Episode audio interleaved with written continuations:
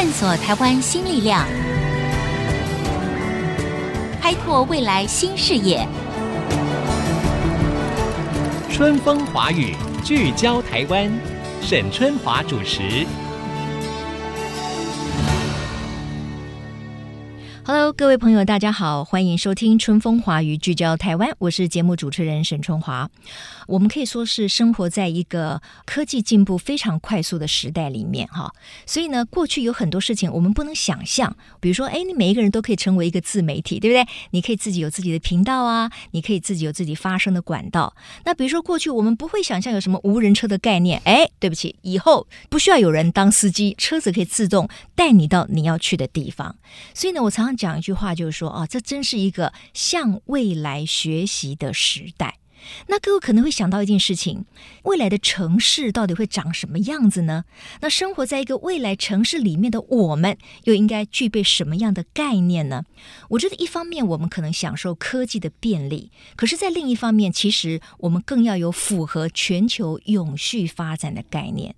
在春风华语聚焦台湾，我们节目里面，其实我们也常常谈到这个联合国在二零一五年提出来的十七项的永续发展目标 SDGs。OK，那到底这一个所谓永续发展的目标，目前在台湾各个地方政府啦，或者是中央接受的程度如何？那正在收听这个节目的朋友们，你们也有这样的概念吗？我们既然要向未来学习，哈，一方面我们要享受科技的便利，可是另一方面我们又知道我们要让这个地球能够永续的发展，所以我们可能要有一些非常先进的，而且落实的跟永续发展相符合的概念，都是我们要一起来努力的。所以今天在节目当中呢，我邀请到《天下杂志》未来城市频道的总监陈芳玉啊，陈总监来跟我们聊一聊到底。未来城市是什么？要生活在未来城市的呃市民们，我们又该遵循哪一些的方向跟规则呢？我们来欢迎陈方玉，方玉你好，主持人好，各位听众朋友大家好。哎，未来城市有点太空的感觉，有没有？我们可能要生活到太空去了 哦，因为这个科技的进展太快了哈。嗯、好，方玉，我知道呢，未来城市频道里面，其实你们要谈的就是说，在一个科技化的影响下面，嗯，还有在一个永续发展目标。既定的一个方向里面，到底我们要朝哪个面向去迈进嘛？哈、嗯，你们在去年就是二零二零的时候，有举办一个未来城市的 SDGs 的论坛，是吗？是。哎，为什么会办这个论坛？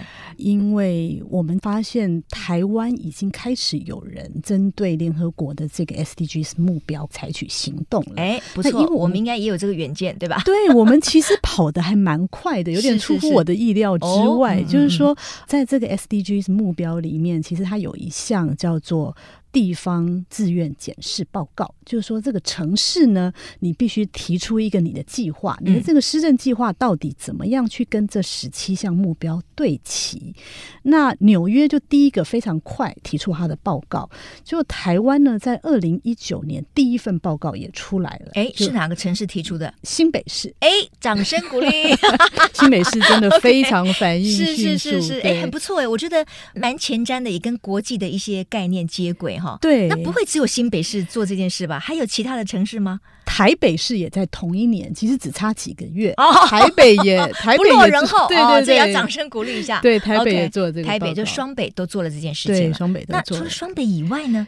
桃园在去年也做了哦，掌声鼓励。桃园也注意到了哈。对，OK，好。所以台湾的有一些地方的政府啦，或者是城市呢，我们也关注到了联合国，因为早在二零一五年就提出来了，就是说全世界国家也好，地方也好，政府也好，个人也好，我们心中都要怀抱的这十七项的永续发展的目标。而且事实上，联合国在写这个的时候，他们是非常具体的，就是说每一项应该要如何达成，然后有具体的。的数据嘛，哈，是是是。那你刚才提到一个，我觉得很有意思。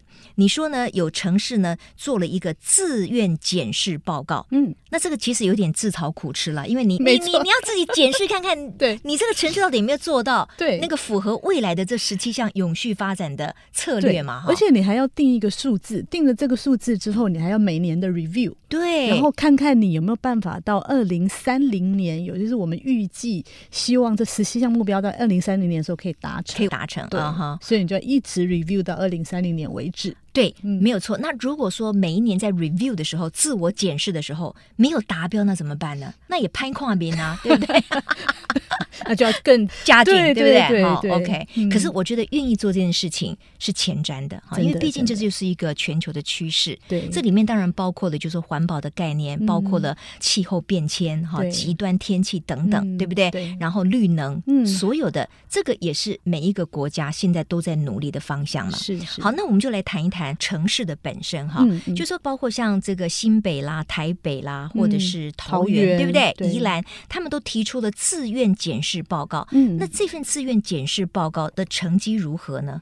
他们其实现在就是先提了这个报告出来，嗯、那接下来我觉得比较困难要做到，就是你还要每年去检视。要达成的目标是这个城市自己定，还是说要符合联合国？它已经有一个 agenda，他自己定。对，城市自己定，城市自己。那我如果定的很宽松，我也可以达到啊。也是啦，这个就是看个人，看个人的。对，而且其实并不是说你十七项目标全部都要做，嗯嗯，你其实还是可以挑跟你这个一些重点啦。对，比如说像桃园，他们就还蛮重视那个城市的多元，因为他们是一个非常多元族群的很多外来的人口，对对对，定居在他们自己的城市里面，然后移工什么都很多，所以他们可能就很重视这一块。那像宜兰可能。它就是一个比较重视环保的地方，嗯、所以它这部分的政策就会比较多的琢磨。像新北，他们就是先发了这个报告。对，那他们新北哪一个部分做的最好呢？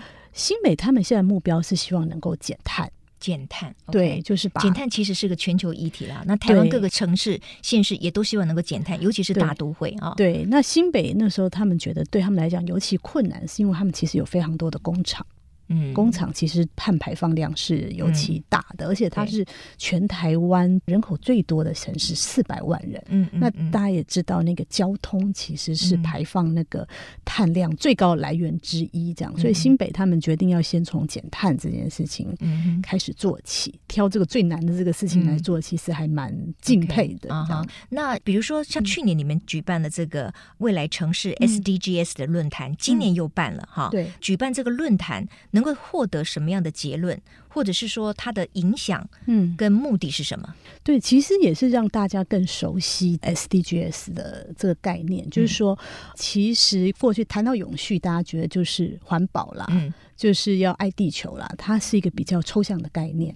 但是如果把这十七项目标能够跟大家的行动可以对齐，你就知道说哦，我要做的就是这十七件事情。当大家的目标比较一致的时候，它就比较能够达到这个目标。这样子。可是我认为像这些事情真的比较难推动的，就是进入到一般民众的这个生活或者是他的想法里面。对。那像你们办这么大型的一个论坛，嗯，我看是很多人去参加啊，线上跟线。下其实我还蛮讶异的，就是我们线下大概有两百多人参加，嗯，然后线上我们自己有一个社团，也有七八百个人，嗯，就是大家自己就其实加到里面去。我后来才知道说，原来其实是因为教育部他们在去年其实也颁布了一个 SDGs 的教育的学习手册，就是说他希望老师在上课的时候也把课程跟这十七个目标可以对齐，嗯，所以后来就发现很多学生跟老师也加入了这个社团里。OK，所以你们在办的时候是有透过直播让大家可以立刻在线上来看嘛，对，对不对？哈，那你可以说明一下，到今年有哪一些大咖出现吗？有有市长，或者是有中央政府官员，还是什么？哦，今年就是台北市长柯文哲他来了，还有呢？还有蔡其昌副院长，副院长立院的蔡其昌副院长，然后台电的董事长，然后全家的董事长也都来了。那其实这次柯市长他讲了一个让我非常，我在当场我立刻发了脸书，就是他讲了一段让我非常惊吓的话，就是说惊吓，对，他其实在讲贫穷这件事情。他说，其实台北市现在大概还有百分之十的学生。嗯，他是没有钱可以上网的，没有钱可以上网，他家没有钱，所以他没有办法，没有订网络就对了，对，他没有办法付网络，或者是他们可能连手机都买不起。百分之十的学生，对，OK，我就写在脸书上，会有朋友就说啊，这个在台东这种学生可能太多了。嗯、我就说，我说台东我比较能够理解，可是如果在台北市，还有高达百分之十的学生或者是家庭，对，他是没有办法私下上网的。对，那所以他就要建构一个所谓的网络的或者是 WiFi 的城市就很重要。对对对，所以他就提到说，他要在学校里面去做这个光纤，就是让让这个学生至少在学校的时候对是可以上网的。对对对，因为现在你可以随时的使用这个网络或者是搜寻资料，也变成是教育的一部分。他说这是天赋人权。哎，对，你看看，他已经变成天赋人权的一部分。对，可是这个天赋人权就需要地方政府啊或者相关单位来铺设嘛，让这个基础建设，对数位的基础建设要能够到位。对啊，这个所谓的天赋人权才能够达成嘛。是的。OK，好，广告回来呢，我们继续要来谈论。我们今天讲，我们要生活在一个可能就是高度变化当中的一个时代里面哈。那所谓的未来城市或者是永续发展目标，它不应该局限在只是企业或者是政府啊，我们每一个人其实都要相关的概念，同时我们也可以采取一些具体的步骤。那会是些什么呢？广告回来之后，我们继续春风华语，聚焦台湾。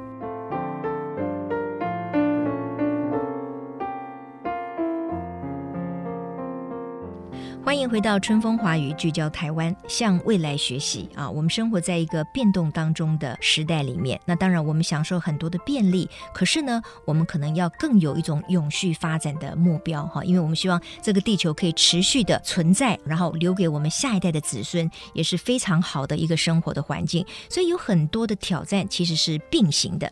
那今天我们访问的是天下未来城市频道的总监陈方玉啊，方玉那。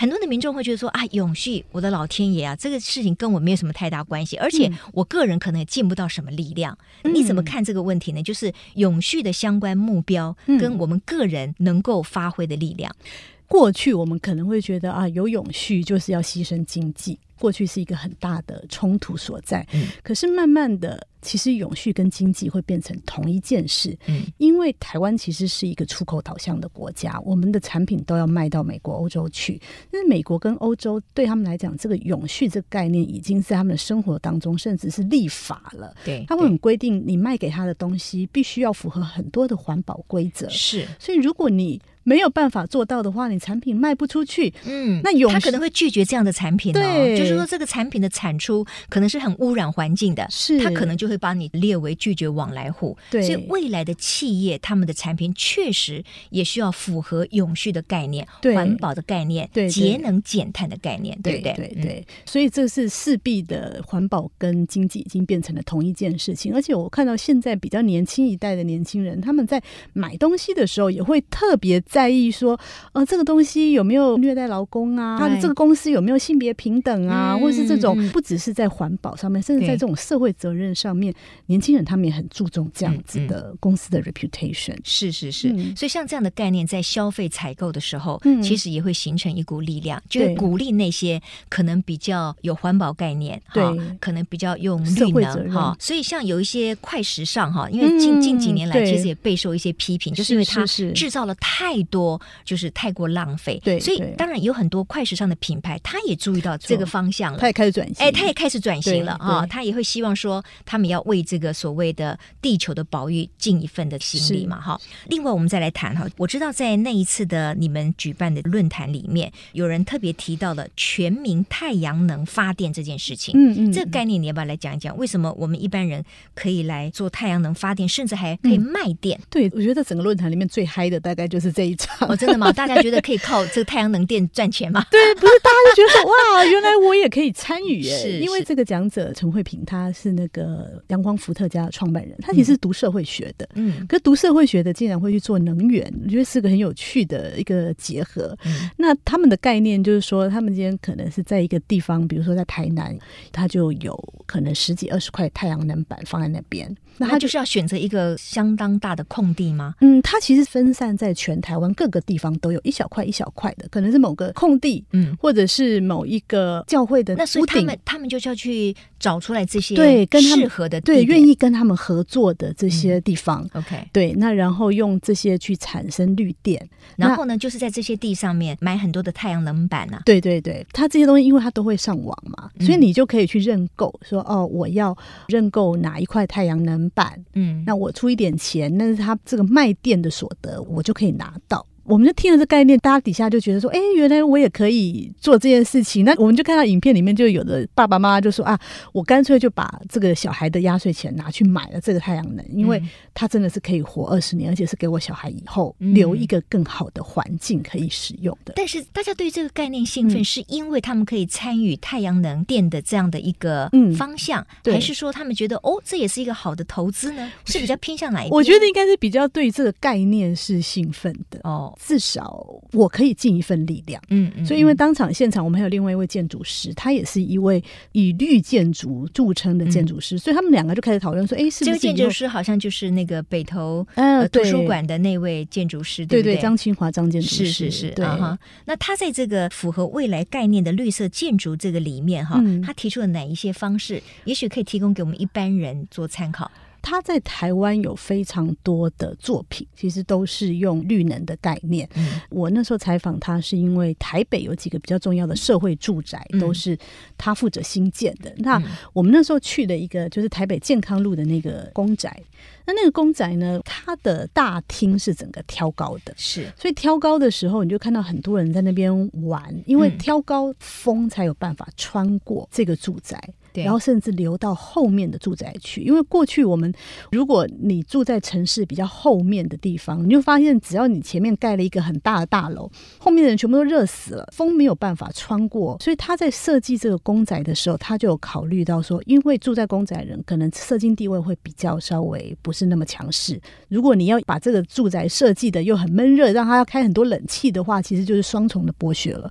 所以他就在设计的时候有特别把这个东西提高，然后让风可以穿到后面的去，这样对周遭的邻居也会比较觉得舒服，而不是说，哎，你盖了一个大楼，我们后面的人全部都要牺牲。嗯嗯，那后来我们走着走到楼上的时候，我记得他那个走廊也很有趣，他的走廊是稍微有一点点弯曲的，是不是说你从第一户看到最后一户是通透的？他说，因为弯曲的时候那个风才能够产生，所以我们在那边是非常非常凉快。即便是你走到屋子里面，那个风都还可以透过那个门缝这样子穿进来，嗯嗯嗯、所以它有非常多小小的设计，对，就是让你这个屋子不用靠太多的。电力去开冷气啊，开电风扇，它就可以带来凉爽。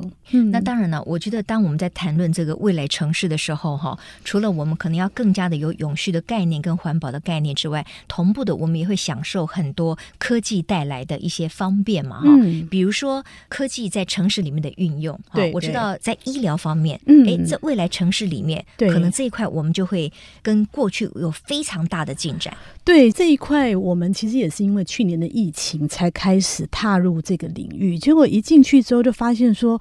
哇，这一块真是太有趣了，尤其是对台湾来讲，嗯、这是一个我觉得我们很难得，刚好有一个强强联手的机会。就是说，我们过去就开玩笑说啊，台湾最聪明的人去念医学系，第二聪明的人去念电机系，这样。嗯、那现在刚好这两群人可以合作的时候，就是去做出智慧医疗的，不管是设备或者是一些人工智慧的这个演算法。嗯，那所以我们办了蛮多类似的活动。您可不可以举一些例子？比如说我们。如何把这种所谓的智慧医疗运用在未来，甚至可能，因为我们台湾即将进入超高龄化的社会嘛，嗯、对对对，所以很多人可能独居的银发族，对，嗯，他可能住在家里面，对，可是他也许不需要常常去医院里面，可以透过一些智慧的装置，对，然后可以让远端的医生、医疗人员好来监视他的一个健康的情况。嗯嗯嗯。对，其实像这个主持人讲，这个就是远距医疗的概念。其实过去台湾远距医疗是不合法的。因为我们规定，医生必须要面对面的看到病人，他才能够给他处方。可是因为这是疫情的关系，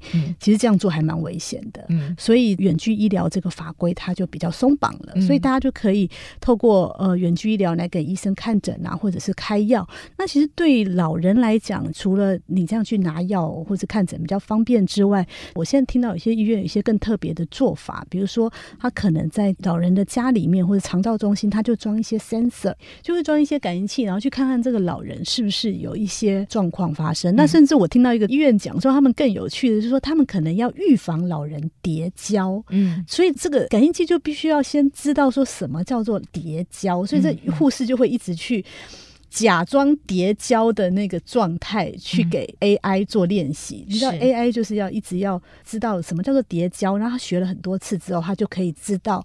当老人出现这样的什么状况的时候，他可能要叠加。对对对对对，啊、赶快发出示警。嗯、所以这其实这也是智慧医疗在远距上面的一种应用。嗯哼，我想面对一个未来的世界哈，确实有很多的地方一定会出乎我们的想象。嗯嗯。但是呢，我觉得作为这个 未来的人类哈，也是肩上也是负了很大的责任哈，因为毕竟我们要有更多的永续发展的这种策略哈，来确保。我们代代都生存在一个相对比较健康的永续发展的环境里面。嗯、那刚才因为陈芳玉总监呢提到说，哦，远距医疗其实是不合法的，嗯、但是因为有很多的法规哈，你要因应一个新的时代里面，是是是，其实它都要与时俱进。对，那以后都是机器人帮我们开刀呢，真的？也许这个 本来这个医生一定要真人帮我们开刀才可以，机器人可能是不能帮我们开刀的。嗯、可是未来就会进展到由机器手臂帮我们开刀。对，所以这个法规也会因应着未来城市的一个发展，可能相对的都会有松绑啦，或者是有更多的弹性跟解释。这个是我们现在正在迫切需要被解决的地方。嗯嗯，就是说，因为其实我们常说台湾有全世界最好的鉴宝，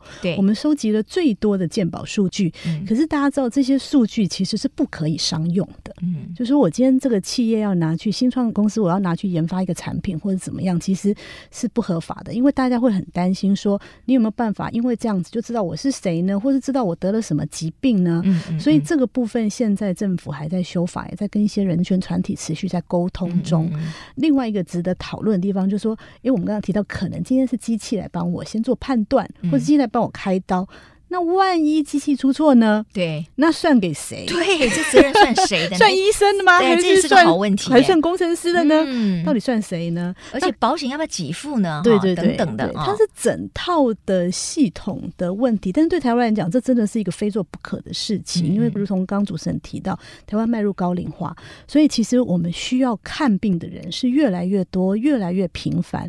那我之前就听到台大的医生在讲说，他们现在其实最早开始使用智慧医疗通常都是影像相关的科别，比如说 X 光。嗯，我记得那天台大医院医生是跟我说，他们一个医生可能一年是要看几百万张的 X 光片。哇，对，那你可以想象说。医生也会累，对，对，但是肿瘤又那么的小，嗯，所以你有可能不小心就没有看到，嗯，又或是你今天有可能随便讲两百个病人在等着你看，可能前面的一百九十九个人都是健康的，可是最后一个人他刚好很紧急的有癌症，但是你却是看到最后才发现他有这个状况，所以这个时候这些医生他特别需要。AI 就人工智慧，先帮他快速的审视一遍，嗯、挑出说哪些最危急的人可能要先检视，嗯、然后哪些地方可能有病灶，先把它挑出来。那医生就可以做第二关的 check，嗯、这个对他们来讲，就是说可以省掉比较多的时间，也可以减少错误的发生。OK，好，今天非常谢谢天下未来城市频道的总监陈方玉陈总监跟我们聊一下未来城市的多种的这个面貌哈。常常有朋友跟我说啊，生活。在现代哈，虽然感觉到很方便，可是也觉得好累哦，因为好像不断的在进步当中，在变化当中，你好不容易学习到一个新的窍门了，可是它又过时了，而且有个更新的东西又来了哈，那个压力感觉好像很大。我觉得当然了，我们还是要保持一个就是莫忘初心哈。基本上我们在生活里面还是可以不要因为变化的太快而给自己太多的压力，因为这样子可能对于健康也是不利的哈。所以今天我们透过未来城市。这样子的一个访谈，最主要的也是希望大家要与时俱进是一回事了哈。那当然就是说要尽量的降低自己心里面的焦虑啊，这样我们才有办法在不断的学习当中，给自己相对更方便、更舒适的生活。好，非常谢谢陈总监，也谢谢各位听众今天的收听。春风华语聚焦台湾，我们下周同一时间再会，拜拜。